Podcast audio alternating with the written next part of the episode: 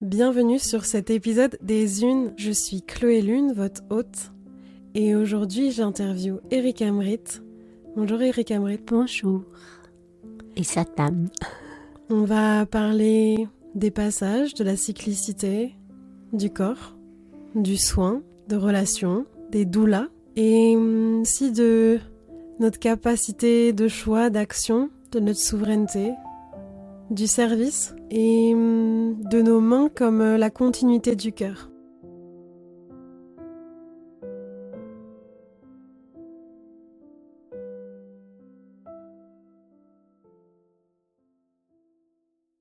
Après cet équinoxe d'automne, on commence à rentrer euh, dans ce temps euh, où les feuilles tombent, où le climat change. Il y a quelque chose qui mute, on laisse tomber. On laisse se défaire, on se laisse se séparer.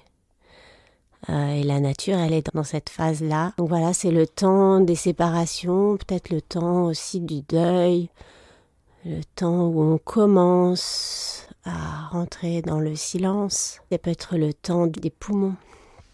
Donc euh, peut-être le temps des larmes, le temps d'intégrer aussi euh, toutes les stimulations de l'été. Donc c'est notre phase. Je sens ça. En fait, pour toi, à chaque saison, à chaque nouveau cycle, on a des invitations euh, différentes. Oui, et même si euh, on est mu par, euh, par cette nature et cette organicité des saisons et du temps, intrinsèquement, puisqu'on fait partie de cette nature et qu'on est la nature. Pourtant, toute citadine que je suis à Paris, je sens très fortement aussi que je peux être en reliance avec ça. En tout cas, me le dire aussi, me le rappeler, me dire que c'est ok ce temps aussi euh, de l'entre-deux. Pour toi, il n'y a pas besoin d'être euh, dans un champ ou en pleine montagne pour sentir euh, la connexion J'adore être dans un champ et en pleine montagne. Je sens que j'ai besoin de ces espaces de, de haute vibration où je peux me reconnecter à la terre de manière très très concrète et très sauvage. La nature sauvage, elle reconnecte directement dès que j'y suis. C'est instantané. Mais c'est pas pour autant que, malgré les années ici à Paris, ça se désagrège pas. Ça, c'est assez incroyable cette sensation d'être en capacité, et je pense que c'est notre nature humaine vraiment, de pouvoir s'adapter et d'être ce qu'on est profondément, où que ce soit. Je crois que c'est important ce que tu nommes parce que souvent j'entends cette notion de séparation, de difficulté, de se sentir justement euh, ancré, soutenu, en lien avec, euh, avec les éléments. Ouais. Ouais. Et de pas se sentir séparé. Moi je ressens aussi qu'il y a des cycles euh, ben, du coup à l'extérieur, des cycles des saisons, mais il y a aussi des cycles pour nous. Oui, de ne pas se sentir dissocié d'un brin d'herbe ou d'une, feuille ou d'un arbre, d'une racine, d'un petit insecte ou euh, d'une baleine, du planton, d'une étoile, de vers de terre. Aujourd'hui, euh, tu as choisi d'être euh, le Gadoula. Mhm. Mhm. Je sais aussi qu'avant, tu étais comédienne. Euh, il y a plein d'autres casquettes personnelles. Celle qui danse, celle qui aime, celle qui joue, celle qui écrit, celle qui écoute.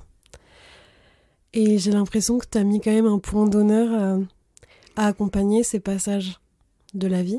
En tout cas, ces passages humains, humanoïdes, même si c'est très relié sans doute au, au cycle des saisons, des éléments.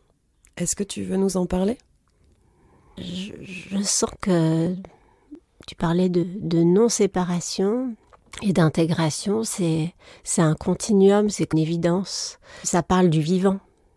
Ça parle euh, d'inspiration.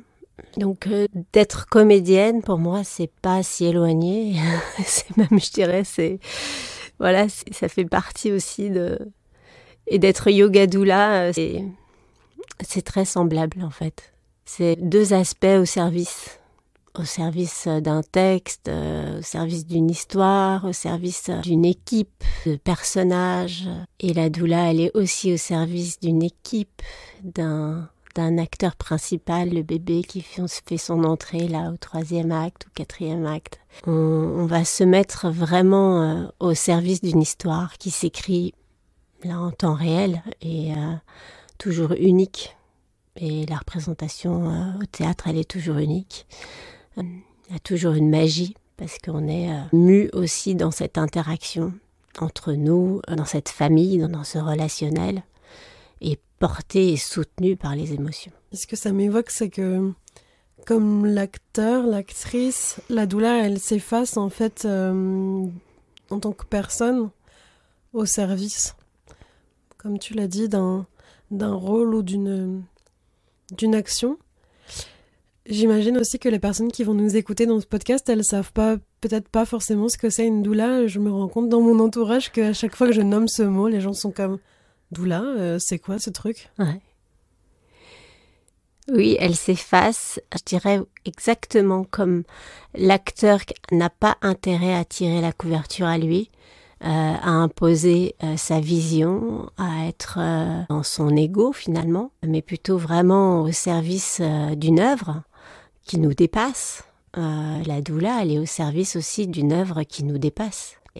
Et la doula, elle est là, et, c'est doux. J'ai envie de dire, c'est doux et c'est là. L'étymologie vient de domus, la maison. Donc elle a quelque chose comme ça qui, qui contient, euh, qui rassure, qui ancre, qui embrasse, qui soutient. Elle est au service et en grec ancien on dit même elle est en esclavage. C'est un peu, waouh, pour nous ça paraît être euh, une sorte de soumission. Mais elle s'efface tellement pour être comme un prolongement. Et moi d'ailleurs, j'ai très souvent eu cette sensation de transparence en ma vie, d'être transparente. Et quand je rentre en salle de maternité, par exemple, avec une famille, une maman, je me mets vraiment dans cette posture de m'effacer totalement et d'être juste un prolongement.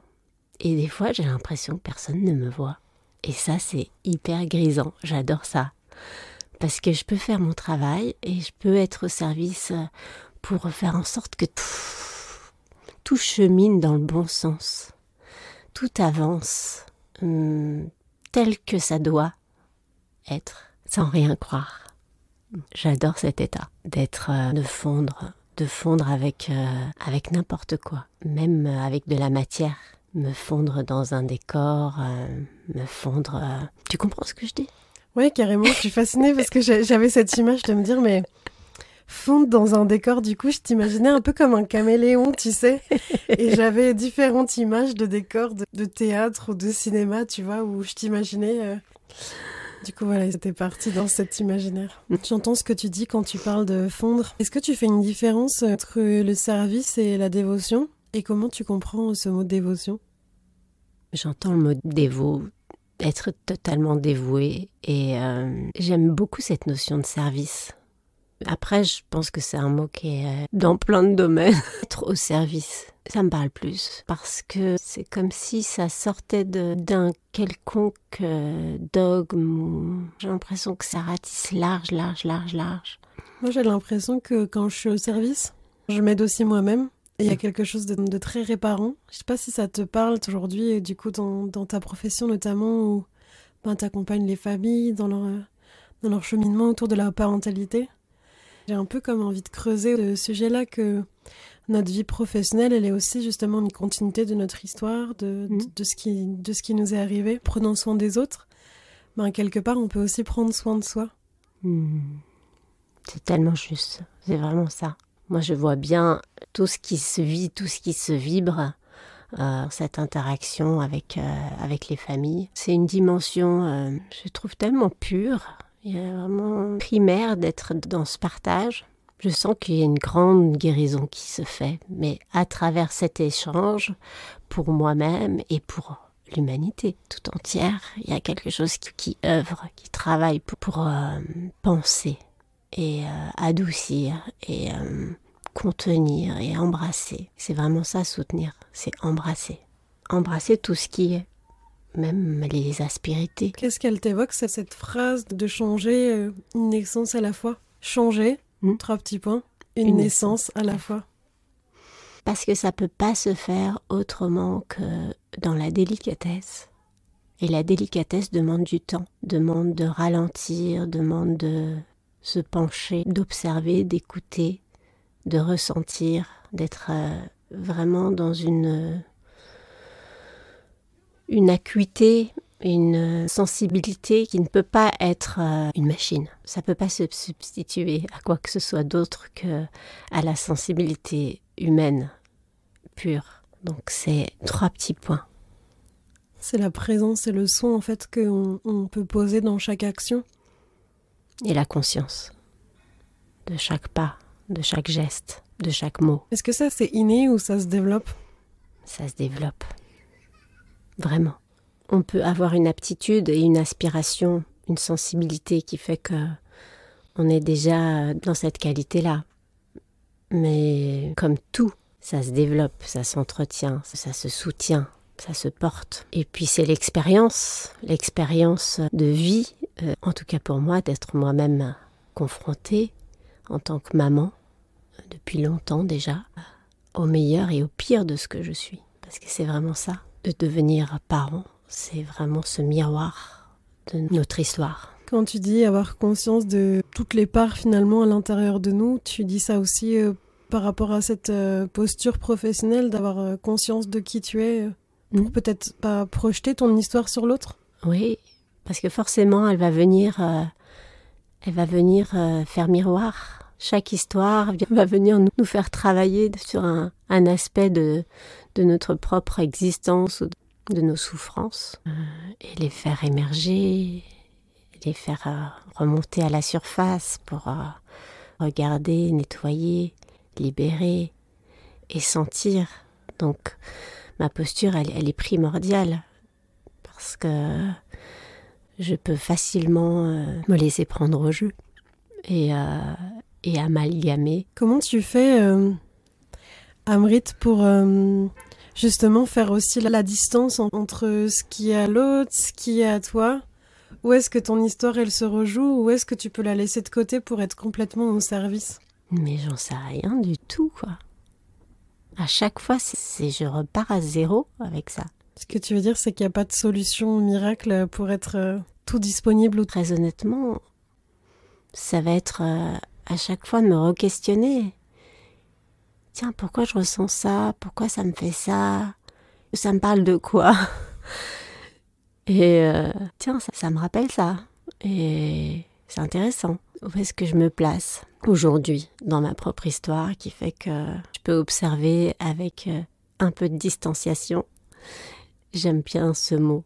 C'est Brecht, théâtre, on peut l'avoir, d'être un tout petit peu encore en retrait, pas être complètement pris. Et donc se dire, oh là, la respiration, c'est la clé. Respirer, sentir, accueillir, ah, expirer et laisser glisser comme quelque chose qui pourrait euh, encore un petit peu muer une peau, qui pourrait encore se décoller. Et puis euh, c'est très émouvant d'être témoin de cette période de vie où euh, des couples se rencontrent avec ce projet de parentalité, voir euh, comment ils se placent, comment ils se situent dans ce projet et quelle est aussi leur projection mutuelle et qu'est-ce qu'on peut venir libérer avant l'accueil, comment on peut faire de la place. Tant c'est c'est un grand chantier, un chantier qui ne s'arrêtera jamais, qui demandera toujours de de se, de se re-questionner, de se repositionner et euh, d'aller déblayer encore et encore sur notre propre histoire. Mais l'accompagnement qu'on propose, en tout cas qui se propose, c'est comme une matière euh, qu'on peut s'approprier pour avoir des clés. Et à la fois, euh, on passe par évidemment notre capacité à, à raisonner, notre intelligence, notre psyché, c'est vraiment notre corps aussi qui va nous raconter ce qui se vit, ce qui se passe. Justement, pour euh, cette transition, mm. je sais que tu proposes aussi beaucoup d'accompagnement par le contact, par le toucher. Et euh, j'aimerais bien t'entendre en propos peut-être de l'importance euh, du massage ou de ce contact. Tu sais, même si on fait l'analogie entre mm. ce contact dans cet attachement, tu vois, entre, entre la, la, mère et son enfant, et, et nous aussi en tant qu'adultes, comment est-ce que on, peut peut-être euh, retricoter?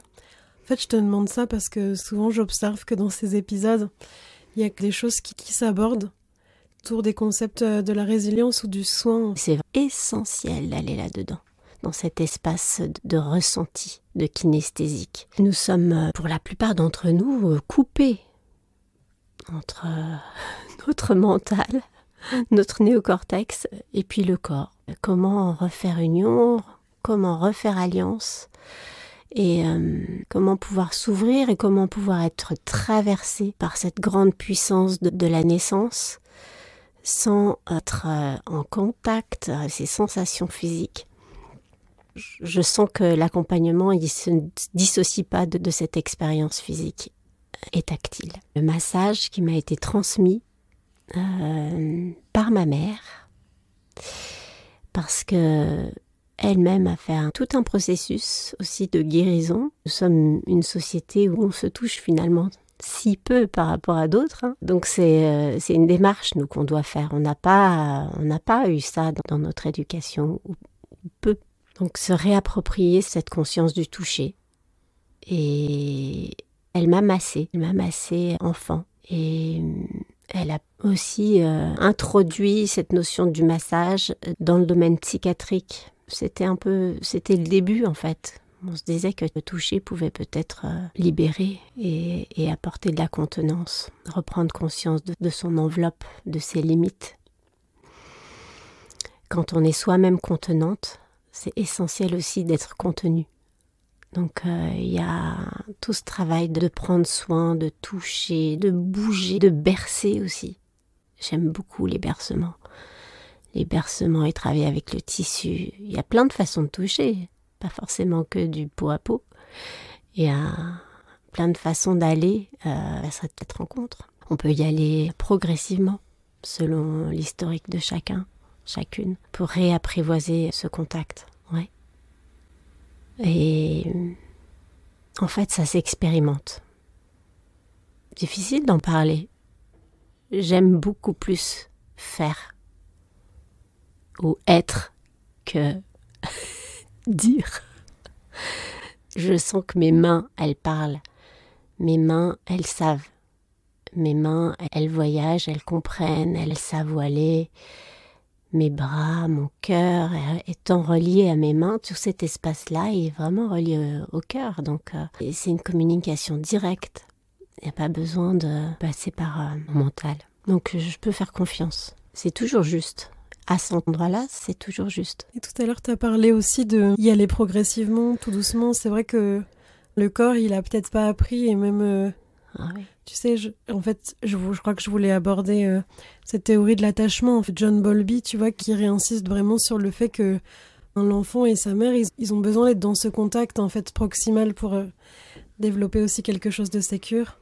Mm. Moi, je prends vraiment conscience plus j'avance là que cette enveloppe, cette contenance, ben, parfois elle me fait aussi un peu défaut, tu sais, parce que ben il peut y avoir euh, eu cette absence de contact vraiment proximal, mais il peut aussi y avoir eu des choses qui se sont passées. Mm. Tu vois, des abus, des traumatismes. Mm. Et le toucher aujourd'hui, souvent, il est très euh, envisagé que dans l'angle de l'intimité ou de la sexualité. Mm. Alors qu'en fait, euh, c'est pas ça. C'est pas que ça, quoi. Ouais, cette notion d'attachement, elle est, elle est essentielle quand on se projette dans le fœtus même si parfois ce temps de gestation a été courté pour x, y raison, il y a quand même... Euh, on est tous passés par là. Donc euh, c'est vraiment un, lieu de, quelle que soit la relation, quel que soit l'état psychique de la maman euh, et de, de son environnement, il y a quand même cette bulle physiologique qui est ultra contenante, ultra moelleuse, ultra douce, la température est la même pour nous toutes, où l'organicité est, parfaite, tous les besoins sont assouvis, la température, la lumière, tout est ajusté pour que cette gestation se fasse à la fois dans le secret et quelles que soient finalement les intempéries extérieures, euh, les guerres, les, tous les désordres du monde, cet espace-là, il est préservé. Et ça, c'est la sauvegarde incroyable de l'humanité. C'est qu'il y a cet endroit-là, ce temps, qui est protégé. Quand bébé naît au monde, alors là, c'est le début de tous les possibles, mais aussi de tous les dangers. Donc c'est ultra précieux de pouvoir avoir ce temps de transition, si possible le plus doux possible, de passer de dedans à sur le cœur, à dans les bras, à ce battement de boum boum de cœur à cœur, euh, et d'y aller en à petits pas, tout petit petit pas. Et je pense que j'ai vraiment, j'ai à cœur de ce moment-là et de le, de le soutenir pour qu'il puisse être euh, le plus respecté, le plus délicat possible. Mais je pense que c'est vraiment lié aussi à ma propre histoire. Moi, je suis née euh, très prématurée pour l'époque et euh, par césarienne, séparée de ma maman. J'ai été transférée dans un autre hôpital avec 15 jours où je ne l'ai pas vue et deux mois et demi de couveuse, donc un isolement odieux, insoutenable. Je pense que c'est inhumain. C'est un miracle en fait de survivre à cette séparation. Un instinct de, vie, euh, de, puissance intérieure euh, phénoménal que ont souvent d'ailleurs les bébés prématurés, parce qu'ils ont cette capacité à tout braver. Et euh, donc voilà, c'est mon histoire de naissance qui fait que cet isolement, ce froid, j'ai l'impression que je peux entendre et reconnecter la température, oui, le froid, le silence, le métal, rien d'organique. Et, pourtant, c'était certainement la meilleure décision pour moi. Sinon, je, pense que le giron, l'utérus de ma mère était était, euh, était pas le meilleur endroit pour que je puisse me développer. Il fallait que je sorte. Il y a la vie et puis il y a aussi la mort en fait. Quand je t'entendais, il y avait ce arriver dans le monde et en même temps mourir du coup, ou cette notion de cyclicité et de timing en fait. Mm. C'est intrinsèquement indissociable cette notion de vie et de mort. Ça peut paraître totalement abstrait et pourtant l'un ne va pas sans l'autre et c'est ce qui donne toute la puissance de la vie et toute la beauté aussi de la mort.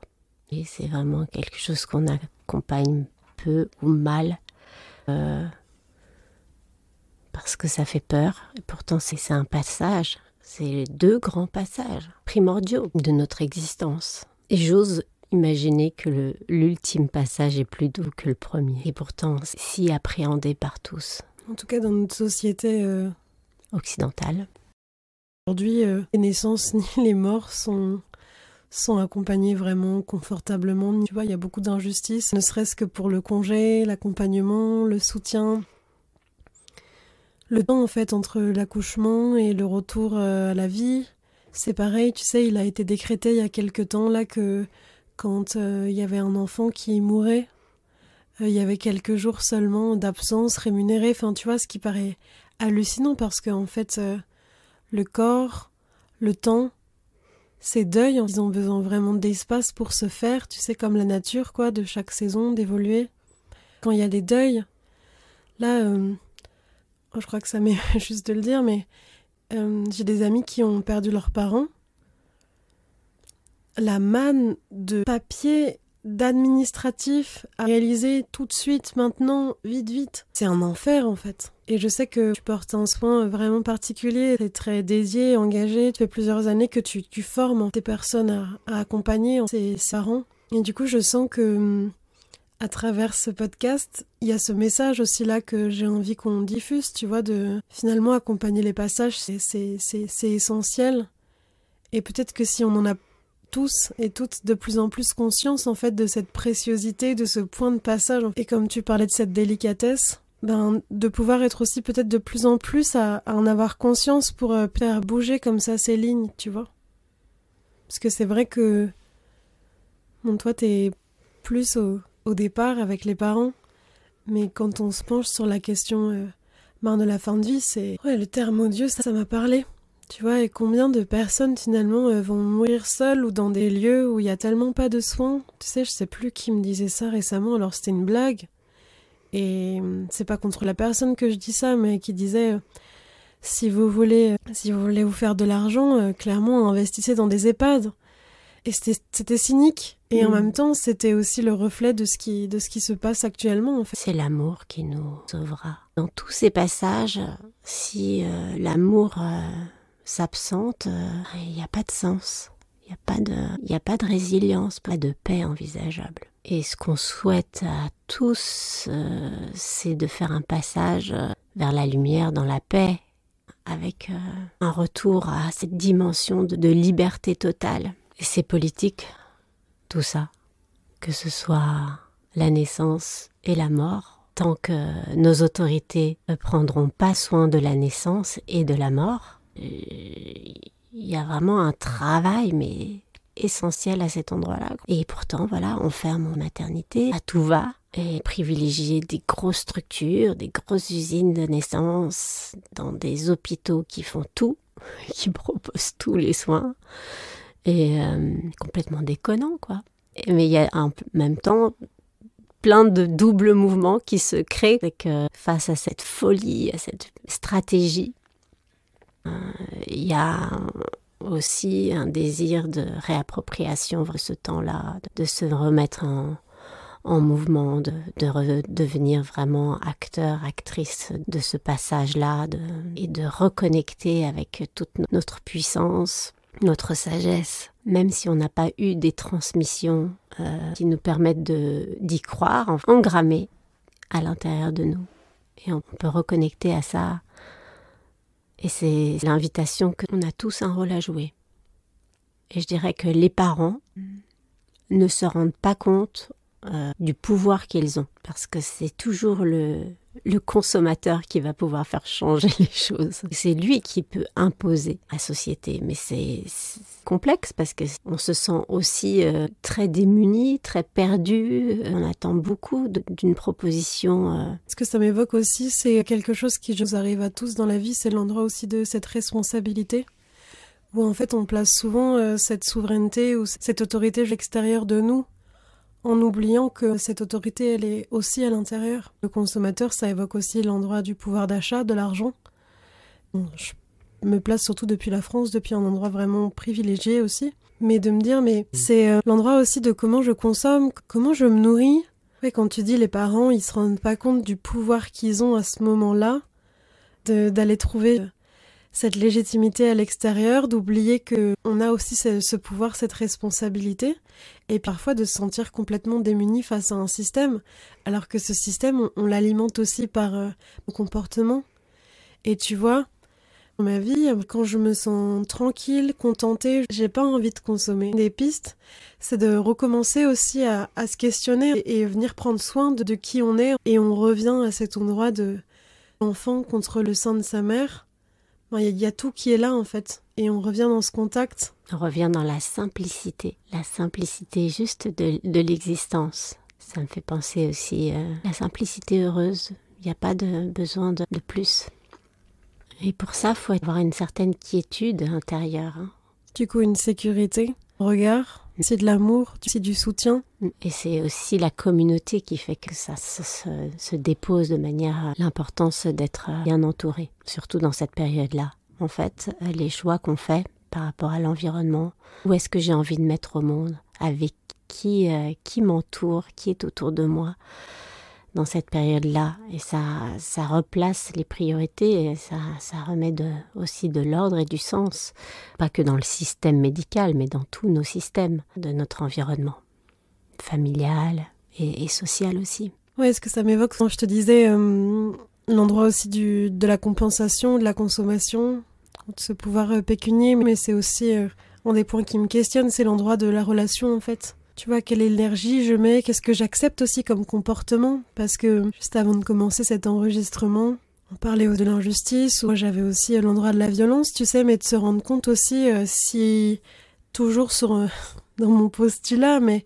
l'autorité, elle est, elle est pas qu'à l'extérieur, elle est aussi à l'intérieur, mais du coup, cette douceur, elle est aussi à l'intérieur, mais aussi à l'extérieur. Mm.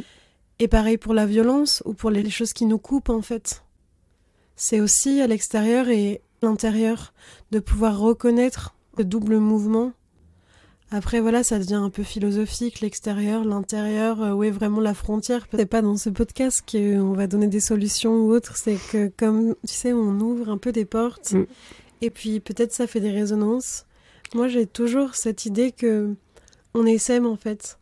Il y a plein de façons d'aborder les choses, il n'y a pas une bonne méthode. Il y a des choses qui pour moi se, se relient et qui sont importantes à nommer.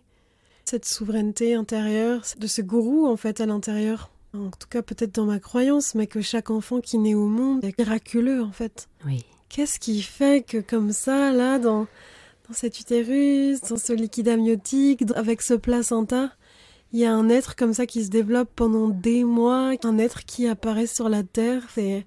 Un miracle. C'est magique. Mm. Des organes qui fonctionnent tout seuls, à qui on n'a pas besoin de dire euh, il faut que tu respires, il faut que tu digères, il faut que tu évacues, il faut que tu pompes. je trouve ça fascinant. Mm.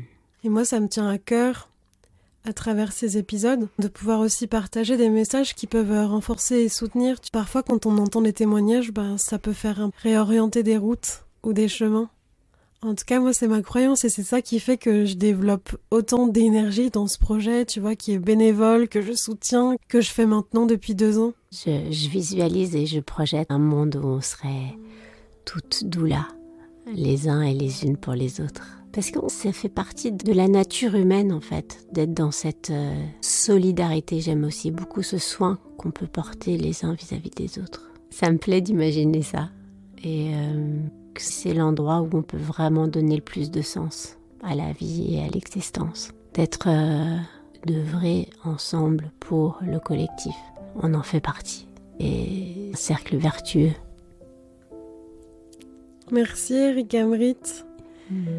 Merci à chacune et chacun d'entre vous qui nous écoutez, qui êtes nombreux, nombreuses, je le sais, je le vois. J'espère que cet épisode aura su vous toucher ou vous trouver un endroit qui peut-être euh, vous soutient ou vous réconforte ou vous accompagne. Merci de partager, de diffuser, de soutenir cette réalisation, cette démarche. Parce que sans vous, finalement, ça n'a pas de sens. De cœur à cœur, Chloé. Merci.